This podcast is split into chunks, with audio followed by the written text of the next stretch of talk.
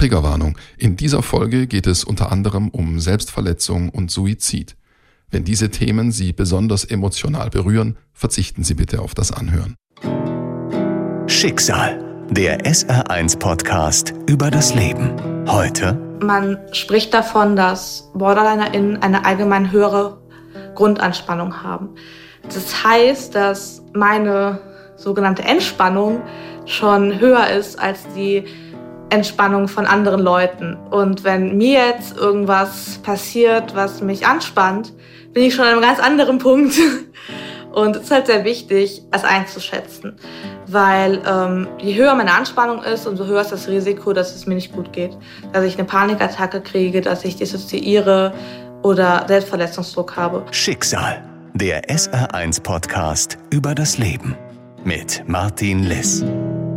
Viel Unsicherheit war früher dabei, weil ich kannte die Namen für die Zustände ja noch gar nicht. Und dann konnte ich auch gar nichts dagegen tun, weil dann hatte ich halt eine Panikattacke, wenn ich einkaufen war. Dann ging es mir halt schlecht. Dann habe ich mir nicht mehr getraut, einkaufen zu gehen. Das hat mich halt in meiner Freiheit eingeschränkt. Und ähm, viel Hilflosigkeit und auch viel unbeabsichtigte Einsamkeit in mir, weil ich halt auch nicht wusste, wie ich darüber reden soll, wenn ich keine Lösung habe. Es ist immer einfacher zu sagen, hey, ich habe das, aber ich arbeite daran. Weil sonst hat man, kriegt man immer eine Schippe Mitleid. Und die hilft dann auch gar nicht so viel. Und das wollte ich auch gar nicht, weil, weil ich war ja eigentlich so sehr, sehr in meinem Leiden drin und war sehr so, yo, halt alles scheiße. Und das hätte mir halt auch nichts gebracht. Klar, ich habe immer noch schlechte Momente, aber jetzt mittlerweile ist es halt sehr viel so, dass ich einfach weiß, was zu tun ist und weiß, was ich machen kann, wenn ich gerade nicht weiß, was zu tun ist. Irgendwer ist immer da und halt diese Sicherheit zu wissen, okay, irgendwer ist immer da, ist halt auch ein riesiges Geschenk. Leonie ist 21 Jahre alt. Sie lebt mit ihrer Mutter zusammen, macht eine Ausbildung zur Sozialassistentin. Ihr Leben meistert sie mit Hilfe von zwei Betreuerinnen, denn für Leonie hält der Alltag viele Schwierigkeiten bereit. Das hat sich so mit 12, 13 Jahren so gezeigt, dass ich es gemerkt habe. Ich glaube, es hat sich schon viel früher gezeigt durch massive Stimmungsschwankungen und ähnliches. Aber dass ich selber gecheckt habe, so, okay, irgendwas ist hier nicht richtig. Das war so Pubertät vor Pubertät. Und das hat sich halt viel gezeigt durch Heulattacken am Morgen, die so massiv waren, dass ich nicht zur Schule gehen konnte. Paranoides Denken im Sinne von, oh Gott, wenn ich jetzt das und das mache, dann sehen die Leute das und dann halten die was ganz Schlechtes von mir, aber halt so, dass es wirklich dann für mich ein Weltuntergang war. Ja, so zum Beispiel, war mit einer Person irgendwie, wir wollten einen Tee trinken, uns einen Tee machen und die beiden Tassen standen da. Und dann habe ich gedacht, okay, schütte ich schon das Wasser ein, wenn die Person jetzt gerade gegangen ist, um die Tee, den Tee zu holen zum Beispiel. Aber wenn die Person jetzt wiederkommt und das Wasser ist dann kalt in der Tasse, dann, dann wäre das ja voll doof und dann würde die Person das ja scheiße finden. Dann habe ich mich so da reingedacht, dass dann das Wasser nicht drin war, wenn die Person da war. dann war so, hey, warum hast du mir kein Wasser eingeschüttet? Und das hat die Situation nicht wirklich besser gemacht für mich. Es ist so eine kleine Sache, aber solche Dinge haben einfach dann in Praktika zum Beispiel dafür gesorgt, dass mich PraktikumsanleiterInnen gefragt haben, hey, warum machst du nicht selbstständig Dinge? Warum fragst du mal, was du machen sollst? Das ist die Erklärung. Weil so winzig kleine Sachen, ich weiß danach auch, es ist total Quatsch, wenn das Wasser kalt ist, dann kippst du es weg und tust Neues rein. Aber es, wenn sich das in meinem Kopf dann so hochdreht, einfach die Angst irgendwie dann nicht gemocht zu werden oder nicht mehr akzeptiert zu werden, dann so stark wird, dann wird diese Angst plötzlich sehr relevant. Viel, dass andere mich gefragt haben, wenn ich irgendwie trauriger wegen was oder eifersüchtig oder neidisch oder so, dass die ähm, festgestellt haben, dass die Emotionen sehr lange bei mir anhalten. Meine Mutter hat auch gefragt, so, hey, aber das ist doch jetzt eigentlich erledigt, oder? Und für mich war das dann halt noch gar nicht erledigt. Und für mich war das halt unglaublich schlimm. Ich habe an Dingen festgehalten, die irgendwer mal irgendwann zu mir gesagt hat. Und ich habe jahrelang mit mir rumgetragen. Und für andere Leute war das so, ähm, habe ich das gesagt? Und für mich war das total klar. Ich wusste genau, wann diese für mich sehr verletzenden Worte ausgesprochen worden sind. Ja, für mich ist halt die Welt untergegangen, weil ich musste perfekt sein in meinem Blickwinkel. Ich musste es immer noch, aber ich arbeite halt sehr stark daran, dass sich das bessert. Viel die Panikattacken, viel das paranoide Denken, das halt teilweise der Heimweg von der Schule aus sehr schwierig für mich war, weil hinter mir viele Leute gegangen sind. Ich weiß mittlerweile, dass ich oft dann Dinge höre, die ich mir nur zusammenreime. Also Menschen reden, aber ich reime mir dann aus den Fetzen, die ich höre, zusammen, was, was sie über mich sagen. Und das wusste ich aber früher noch nicht so. Dann war halt dieser Weg einfach unglaublich schwierig für mich, weil ich einfach selber so ein paar Dinge an mir hatte, die ich nicht so cool fand. Und dann habe ich mir natürlich immer was zusammengereimt, bezogen auf diese Dinge. Und dann war das eine unglaubliche Quälerei für mich, diesen Weg jeden Tag zu gehen. So unglaublich viele Ängste, die mich dann irgendwie von Dingen abgehalten haben und Selbstzweifel, Selbsthass und auch Symptome von mir. Dann gibt es noch ähm, die dissoziativen Zustände. Und zwar fühlt sich das für mich so an, meistens habe ich das im Sitzen, wenn ich dissoziiere, oder im Stehen, dass ich ähm, aus mir rausschaukel. Und zwar, man stelle sich einen Schaukelstuhl vor und sozusagen, dass mein Körper hinter mich schaukelt. Es ist kein gutes Gefühl. Und ähm, ich spüre dann meistens meinen Körper nicht mehr richtig.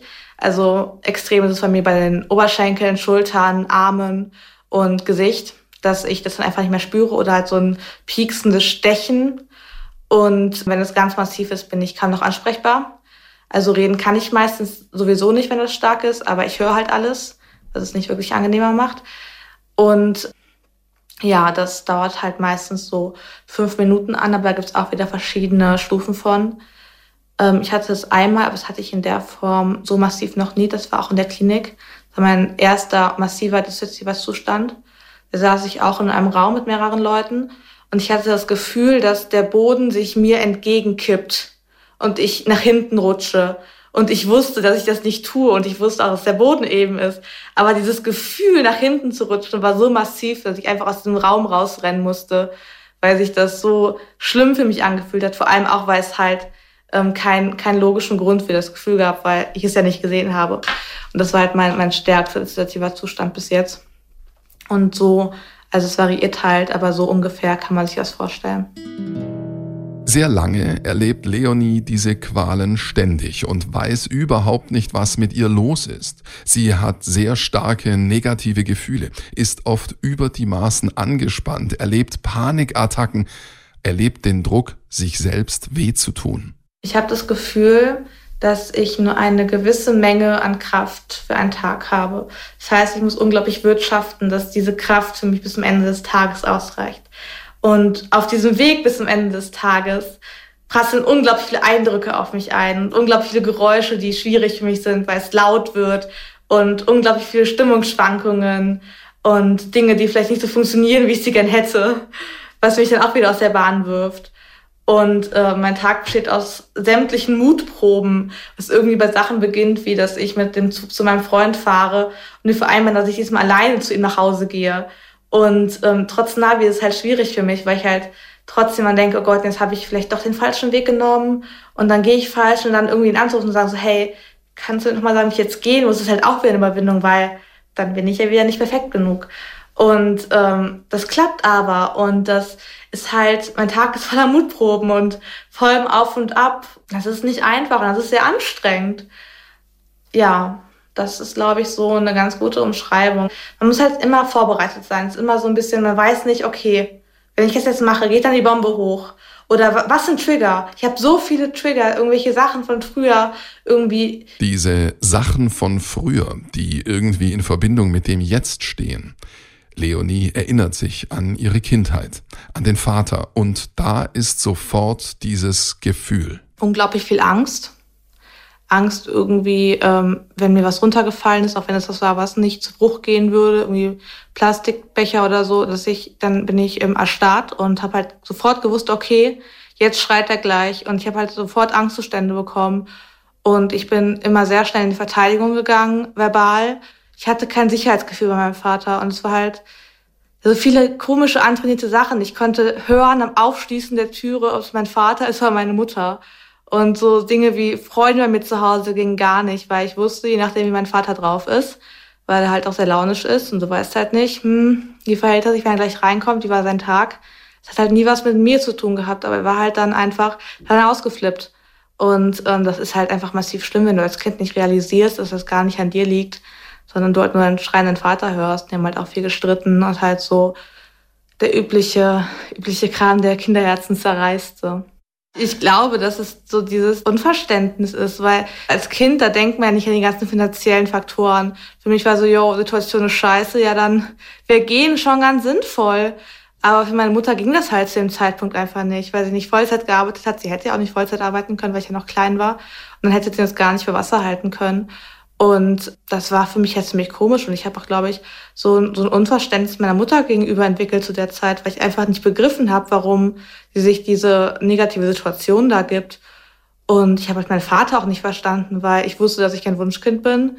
Irgendwie wusste ich, dass er mich liebt, aber er hat das halt mir gegenüber nicht gezeigt. Und dann waren halt ganz viele Sachen, wo ich mir dachte, da hat mir das Verständnis gefehlt. Das hat mir halt wehgetan. Ich habe eine schöne Kindheit gehabt auf jeden Fall, aber ich habe mir viele Dinge im Nachhinein, wo ich mir denke, hm, das hätte ich bestimmt anders gemacht, weil ich nicht immer gedacht hätte, oh Gott, meine Mutter hat schon meinen Vater. Wenn ich jetzt auch noch kindlich bin und auch noch irgendwie Quatsch mache, dann hat die noch ein Kind zusätzlich sozusagen zu meinem Vater in dem Sinne, weil er halt auch schon irgendwo ein Problemfaktor war, weil er halt viele schwierig gemacht hat.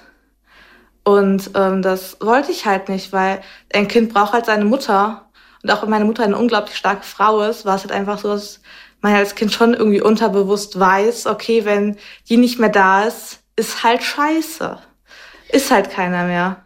Sehr, sehr starke Erinnerung ist einfach, dass ich schon sehr früh meiner Mutter mitgeteilt habe, dass ich möchte, dass wir ausziehen. So mit sieben, acht Jahren. Und ähm, das lag halt viel daran, dass die Situation zwischen meinen Eltern sehr schwierig war, weil mein Vater cholerisch ist und auch so meiner Meinung nach narzisstische Persönlichkeitszüge hat. Und das hat halt das Zusammenleben sehr schwer gemacht, weil er halt nicht wirklich wollte, dass es einem gut geht, dass er mal runtergespielt hat und ja, sehr auf sich selbst fokussiert war, keine Schwächen einsehen wollte. Und ja, meine Mutter hat dann irgendwann auch beschlossen, dass ein Auszug sinnvoll wäre und hat ihm das dann mitgeteilt. Da war ich beim ersten Mal acht. Und dann ähm, hat er gedroht, sich das Leben zu nehmen und hat dann Tabletten genommen in Überdosis, von denen er wusste, dass sie nicht schädlich sind in dieser Dosis. Aber das wussten Mama und ich halt nicht. Und er hat uns dann vorgespielt, dass diese Tabletten wirken würden und dass es nicht mal schlechter geht, nicht auf den Boden gelegt in der Küche und halt so uns halt so ein bisschen so ein Einmann-Theaterstück vorgespielt. Und ja, das ging halt so weit, dass Mama gesagt hat, ich soll ihn wach halten und ähm, das halt nicht einschläft. Und dann hat er mich irgendwann rübergeschickt zur Nachbarn, weil halt dann auch Rettungsdienst kam und alles und Polizei dies das. Ja, das war sehr unangenehm für mich, weil ich war halt bei den Nachbarn dann und meine Eltern haben mich dann halt in der Nacht wieder rübergeholt. Und eigentlich, weil ich weiß noch, ich bin dann zu Hause aufgewacht und eigentlich wollte ich gar nicht da sein. Eigentlich wäre ich lieber bei den Nachbarn gewesen. Also jetzt nicht wegen meiner Mutter, aber halt, weil es einfach so suspekt für mich war, wie man sich so verhalten kann, weil ich habe ja auch dann ähm, später erfahren, wie die Situation war und dass er das gar nicht vorhatte. Da war ich circa acht. Als Leonie zehn Jahre alt ist, trennt sich ihre Mutter erstmals vom Vater. Der lässt sie aber nicht in Ruhe, belagert sie, versucht sie zur Rückkehr zu bewegen. Emotionale Erpressung, sagt Leonie. Nach drei Jahren, für Leonie im Rückblick eine Ruhepause, gehen sie zum Vater zurück und der Albtraum beginnt von neuem. Ich kann gar nicht sagen, dass es irgendwann mal richtig gut war mit ihm. Meine Mutter hat mir jetzt viel erzählt, dass mein Vater oft gesagt hat, so ja, aber Leonie ist ja stark, die schafft das ja. Und das ist ja eigentlich eine unglaublich falsche Einstellung, weil eigentlich sollte man von einem Kind ja nicht erwarten, dass sie das, dass das alles alleine schafft irgendwie. Und ich glaube, ich muss das einfach entwickeln, weil ich hatte ja nur meine Mutter und jetzt halt immer versucht, so irgendwie die Lücke zu füllen, die mein Vater hinterlassen hat. Aber das geht ja nicht. Man kann nicht als eine Person eine andere Person ersetzen. Das ist einfach nicht möglich. Und ich glaube, ich musste das einfach so entwickeln, so als Überlebensstrategie. Ich weiß, ich habe viele Dinge erlernt, die mir jetzt sehr im Weg stehen. Und das ist halt jetzt für mich einfach ein Fulltime-Job an meinen ganzen schlechten Strategien zu arbeiten. Eine dieser Strategien ist die Selbstverletzung, auch als Ritzen bekannt. Aber Leonie mag diesen Begriff gar nicht. Ich finde, Ritzen ist so sehr, sehr in der Gesellschaft irgendwie ähm, als was Negatives verankert. Ich meine, es ist was Negatives, aber ähm, es ist halt nichts, was man irgendwie macht, weil man da gerade Bock drauf hat. Und ich habe mal ein bisschen das Gefühl, dass das immer so, so den Emos zugesprochen wird, als würden die das alle gerne machen. Und ähm, das finde ich etwas schwierig bei so einer massiv destruktiven Handlung, weil es ist eine unglaublich schlimme Sache. Ich kann total verstehen, dass viele Leute das in dem Moment nicht verstehen, weil ich es auch nicht verstanden habe. Aber ähm, es war echt schwierig für mich, damit wieder aufzuhören und irgendwie ähm, Skills für mich zu entdecken und dann auch wirklich zu sagen, so, okay, ich mache das jetzt, damit ich das, was sich früher gut angefühlt hat, jetzt nicht mehr mache. Weil es ist halt fürs Gehirn auch irgendwie unlogisch, etwas zu lassen, was positive Punkte hatte. Die Auslöser sind sehr unterschiedlich bei mir gewesen. Zum einen war das oft so ein sich selber wieder spüren wollen und ähm, ja auch diese diese massiv negativen Gefühle, weil es ist halt so ein Ding, dass BorderlinerInnen neunmal stärker fühlen als ähm, nicht erkrankte Menschen. Und das ist halt manchmal so, so stark gewesen an dieses Gefühl, dass halt ähm, Schmerz eine so simple Lösung war. Und das so, so einfach war, dann irgendwie zu sagen, so, ja, dann verletze ich mich halt jetzt selber. Und ähm, ja, es ist halt einfach ziemlich ausgeufert und irgendwann ähm, von der Anzahl einfach massiv geworden, dass ich teilweise jeden Tag bis zu viermal selbst verletzt habe mit Rasierklingen. Früher habe ich auch sämtliches ausprobiert, einfach weil halt einfach diesen, diesen Druck ablassen wollte und auch viel dann irgendwann zur Selbstbestrafung, wenn ich nicht perfekt genug war. Man sagt, dass BorderlinerInnen dieses Grundsicherheitsgefühl nicht haben. Das heißt, so dieses, wenn Leute irgendwie sagen, so, yo, wenn ich jetzt einen Fehler mache, ist halt scheiße, aber die wissen halt trotzdem, irgendwas wird noch stabil sein. Und das ist halt bei uns einfach nicht so. Deshalb habe ich oft das Gefühl gehabt, wenn ich was falsch gemacht habe, so, oh Gott, jetzt wird alles über mir zusammenbrechen, weil jetzt klappt nichts mehr. Ein ganz massiver Moment war auf ein Schulfest. Da war ich 17 und da hatte ich einen Selbstverletzungsrückfall. Dadurch, dass ich ähm, mich emotional sehr überfordert gefühlt habe, weil ich war mit mehreren Menschen da und hatte das Gefühl, für alle gleichzeitig da sein zu müssen. Und das wurde zwar in keinem Zeitpunkt auf jeden Fall verlangt, aber ich hatte halt wieder diesen Drang, perfekt sein zu müssen. Das war halt in dem Moment einfach meine Ansicht von Perfektion, wenn ich für alle den bestmöglichsten Tag bereiten kann. Und ich habe halt den Rückfall gehabt, habe dann halt eine Heulertage gehabt und ich konnte gar nicht mehr aufhören zu weinen. Und das war noch der Zeitpunkt, wo ich noch nicht richtig Hilfe in Anspruch genommen habe. Aber es stand halt schon so relativ im Raum, weil meine Mutter das mittlerweile auch schon wusste mit der Selbstverletzung. Und ähm, ja, halt immer so war, jetzt haben wir auch da mit Leonie, aber das war halt auch für mich nicht einfach, weil es für mich halt immer noch die Lösung war. Und ähm, ich noch nicht ganz einsehen konnte, dass es destruktiv ist. Und hat meine Mutter das halt mitbekommen. Und ähm, dann dachte ich halt schon so, also wenn, wenn das mein einziger Lösungsweg ist, und halt, ich habe ja auch weiß auch, was ich meiner Mutter damit wehgetan habe. Und das war schon so ein Punkt, wo ich mir dachte, krass, also und jetzt? Leonie ist jetzt 17. Nach diesem Erlebnis geht sie in eine Tagesklinik. Verdacht auf mittelschwere Depression. Eine erste Therapie bricht sie ab. Eine passende Diagnose gibt es noch nicht. Zwei Jahre später. Inzwischen hat Leonie die Schule erfolgreich abgeschlossen und einen Ausbildungsplatz gefunden, trotz ihrer massiven Probleme. Doch während der Ausbildung zur Pflegehelferin geht es ihr immer schlechter. Sie ist nicht fähig, die Arbeit zu leisten. Sie unternimmt einen Suizidversuch, über den sie nicht sprechen möchte. Mit ihrem Einverständnis meldet ihre Mutter sie in einer psychiatrischen Klinik an. Ich habe früher mit 17, als ich in der Tagesklinik war, vermutet, dass ich bipolar bin. Die Therapeutinnen haben darauf mir mitgeteilt, dass ich dafür nicht ähm, launisch genug wäre. Mir aber nicht mitgeteilt, dass man oft Bipolarität mit Borderline verwechselt. Und dann habe ich gedacht, okay, dann bist du halt nicht bipolar. Und ähm, habe mich dann damit nicht mehr so sehr beschäftigt und war dann in der Klinik für Erwachsene, weil da wird die Diagnose lieber gestellt, weil man das meistens erst ab dem 18. Lebensjahr stellt, diese Diagnose. An meinem letzten Tag, beim ersten Aufenthalt, wurde mir dann gesagt, ja, Verdacht auf Borderline, aber nur Verdacht. Machen Sie sich keine Sorgen. Das war ein riesiges Geschenk für mich, weil ich wusste vorher, da ist irgendwas. Ich habe nicht nur eine Depression, dass irgendwas ist da. Weil ich kannte ja auch die Depressionssymptome und ich wusste auch, dass ich positive Emotionen unglaublich stark empfinde und dass ähm, ich noch andere Sachen habe, die irgendwie da nicht reinpassen. Ich wusste nicht, okay, schätze ich das gerade alles falsch ein oder ist es wirklich so? Und dann habe ich mich wirklich gefreut, dass ich jetzt irgendwie ja, dass ich richtig lag so. Die Borderline-Störung ist auch bekannt als emotional instabile Persönlichkeitsstörung. Es gibt verschiedene Typen, die sehr unterschiedlich sind. Borderline-Betroffene können also sehr unterschiedliche Symptome und Probleme haben. Dazu, wie sie entstehen kann, existieren mehrere Theorien. Fest steht aber, dass oft traumatische Erfahrungen in der Kindheit beteiligt sind. Leonie erklärt es so. Das bedeutet im Endeffekt, dass man bestimmte Emotionen als Kind nicht erlernt hat und dass man später dann Probleme damit hat. Das kann halt ganz viele verschiedene Gründe haben, irgendwie aus dem Umfeld oder familiär. Weil ich kenne auch BorderlinerInnen, die mit ihrer Familie gar keine Probleme haben und die einfach irgendwie zum Beispiel Mobbing-Erfahrungen haben. Und es gibt auch einen Teil von BorderlinerInnen, der ähm, das genetisch hat und ähm, die auch keine Traumata hinter sich haben aber das ist ein geringer Teil. Und ich kenne auch niemanden, der das in der Form hat.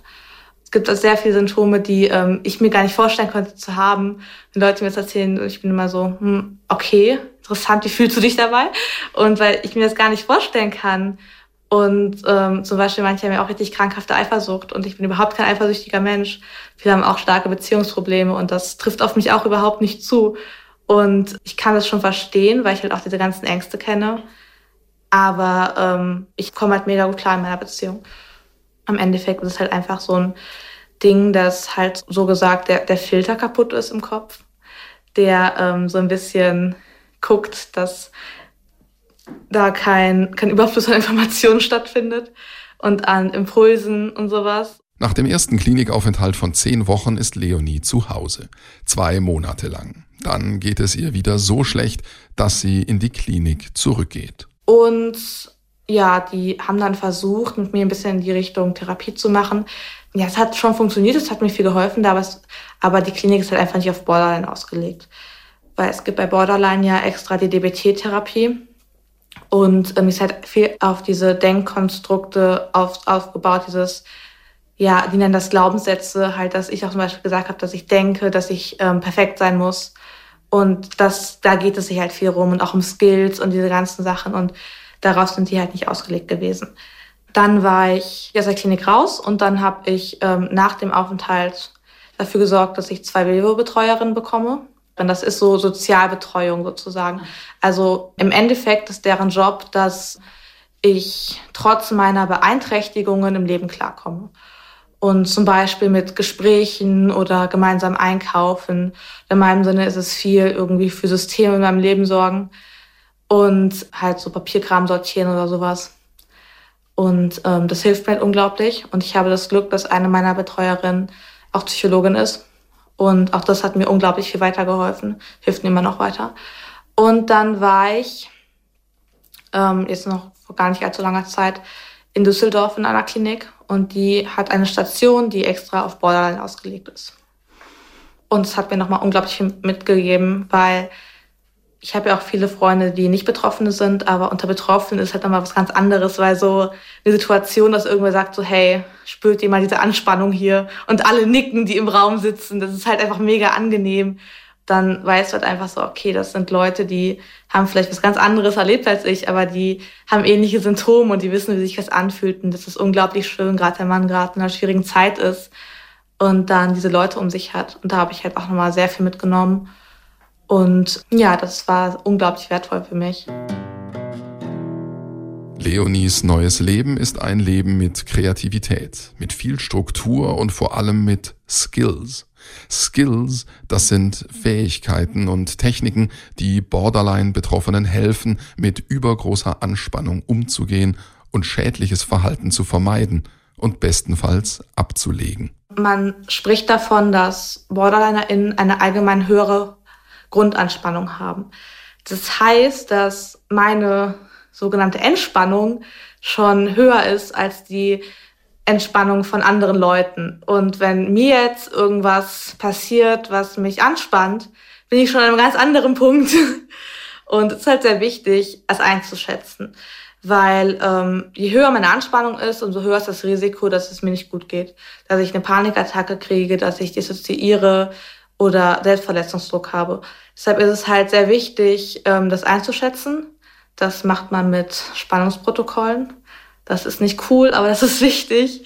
Und zwar funktioniert das so, dass man ein Blatt hat mit Uhrzeiten und einer Skala von ähm, 0 bis 100, teilweise auch von 30 bis 100, weil manche halt sagen, hm, psychisch kranke Menschen, die gibt es eigentlich gar nicht auf Null. Und da muss man halt dann so circa jede zweite Stunde eintragen, auf welcher Anspannung man ist. Ich habe den Spaß fünf Wochen lang gemacht und ähm, ich kann es jetzt. Und das ist halt unglaublich wichtig, aber manchmal so einfach in irgendwelchen zufälligen Situationen so selber mal zu überlegen, so, hm, wo bin ich denn gerade? Und bei mir ist das so, dass ich halt irgendwann komplett einschätzen konnte, halt auch weil es Teil der DBT-Therapie war, bei welcher Anspannung was vorkommt an Problemverhalten, sprich Selbstverletzung. Dadurch weiß ich halt, okay, was habe ich jetzt zu tun, weil welche Skills habe ich jetzt zu tun. Es gibt zum einen die Hochspannungsskills. So Hochspannungsskills sind so Sachen wie ähm, saure Bonbons oder manche nutzen zum Beispiel scharfe Bonbons oder ähm, Zitronensaft. Dann gibt's halt noch sowas wie Minzöl, wo man dran riechen kann. Also Skills sind im Endeffekt meistens etwas, was mit den Sinnen zu tun hat. Früher habe ich mir ähm, bei starkem Schneidedruck Kieselsteine in die Schuhe gelegt. Das hat auch gut funktioniert. Also äh, bei mir ist es so, dass 70 meine Hochspannung ist und die müssen mich von 70 runterbringen. So, aber halt noch nicht so weit. Und im besten Falle nutzt man Skillketten. Manchmal reicht auch ein Hochspannungsskill, aber es ist am effektivsten, eine Skillkette zu nutzen. Das heißt, ich war jetzt bei 70, habe den Hochspannungsskill genutzt und ähm, bin jetzt circa bei 60. Okay, jetzt bin ich etwas ruhiger. Das heißt, jetzt kann ich zum Beispiel doch etwas in die Hand nehmen zum Fühlen. Weil jetzt ist die Selbstverletzungsgefahr nicht mehr so hoch. Ich habe so kleine Igelbälle, die nehme ich ganz gerne, weil die sind halt so klein, dass die in eine Hosentasche reinpassen. Und halt auch so, so Knetbälle, so Anti-Stress-Bälle. So, dann nutze ich die und dann komme ich wieder ein bisschen runter. Und dann könnte man so Sachen nutzen, wie zum Beispiel mit Sehen, so Achtsamkeitsübungen. Weil ein wichtiger Punkt bei den Skills ist auch noch, dass ähm, sie immer und überall einsetzbar sein sollen. Weil es gibt auch so Sachen wie Stresshocke, die man an der Wand macht, die auch sehr effektiv sein kann. Also so mit dem Rücken an die Wand und dann die Beine in 90 Grad Winkel. Aber halt nicht überall umsetzbar, weil man nicht überall eine Wand hat. Ich habe auch immer eine Notfallskillkette bei mir, die vielleicht nicht überall umsetzbar ist. Aber wenn es mir halt so schlecht geht, dass ich gerade aus der Situation raus muss, kann ich ja wohin, wo die umsetzbar wäre. Toilettenkabine für die Stresshocke oder sonst wohin. Aber ähm, deshalb, das finde ich halt auch sehr wichtig, weil manchmal reicht halt die normale Skillkette auch einfach nicht aus. BorderlinerInnen neigen auch dazu, sich sehr an Menschen zu klammern. Und das, das Phänomen nennt sich Favorite Person. Und ich habe da leider auch meine Erfahrungen mitgemacht. Und ja, ich hatte das bei einem, einem sehr guten Freund und Ex-Partner. Und da war das halt auch so, dass halt wirklich, wenn es ihm nicht gut geht, da mein Tag halt hin. Und wenn er nicht geschrieben hat, war halt auch alles ganz schlimm für mich. Und ich, und in der Beziehung war halt seine positive Emotion das Wichtigste für mich. Also ich habe seine Gefühle über meine gestellt. Und das war halt unglaublich ungesund. Und ja, das habe ich halt einfach für mich herausgefunden. Und positive Dinge, ja, halt einfach so, so simple Sachen, wie dass ich mit meinem Freund zum Beispiel Realitätsüberprüfungen mache. Dass ich jemand schreibe so, hey, ich muss mal eben gucken, wie es wirklich ist. Und jemand schreibe so, hey, du, ich habe das so und so wahrgenommen. Stimmt das? War das für dich auch so? Und er sagt so, hey, nee, das war so und so. Und ich meinte das so und so. Ich so, okay, gut dann habe ich das jetzt klar. Weil ich sowas einfach schreiben kann, also ich einfach Leuten schreiben kann, so hey, ich mag das eigentlich nicht sagen, was los ist mit mir, aber ich brauche gerade irgendwen, der mich voll quatscht, damit ich abgelenkt bin. Oder dass ich halt einfach Leuten sagen, vor Treffen schreiben kann, hey du, momentan neige ich zu dissoziativen Zuständen. Folgende Dinge sind neue Frühwarnzeichen von mir, damit du Bescheid weißt. So, ich bin mir sicher, dass nicht jeder Mensch sagen würde, okay, klar, kein Thema, ich weiß Bescheid. So, dass, aber meine Leute wissen halt einfach, was zu tun ist. Zwei Jahre sind vergangen, seitdem Leonie endlich ihre Diagnose bekommen hat.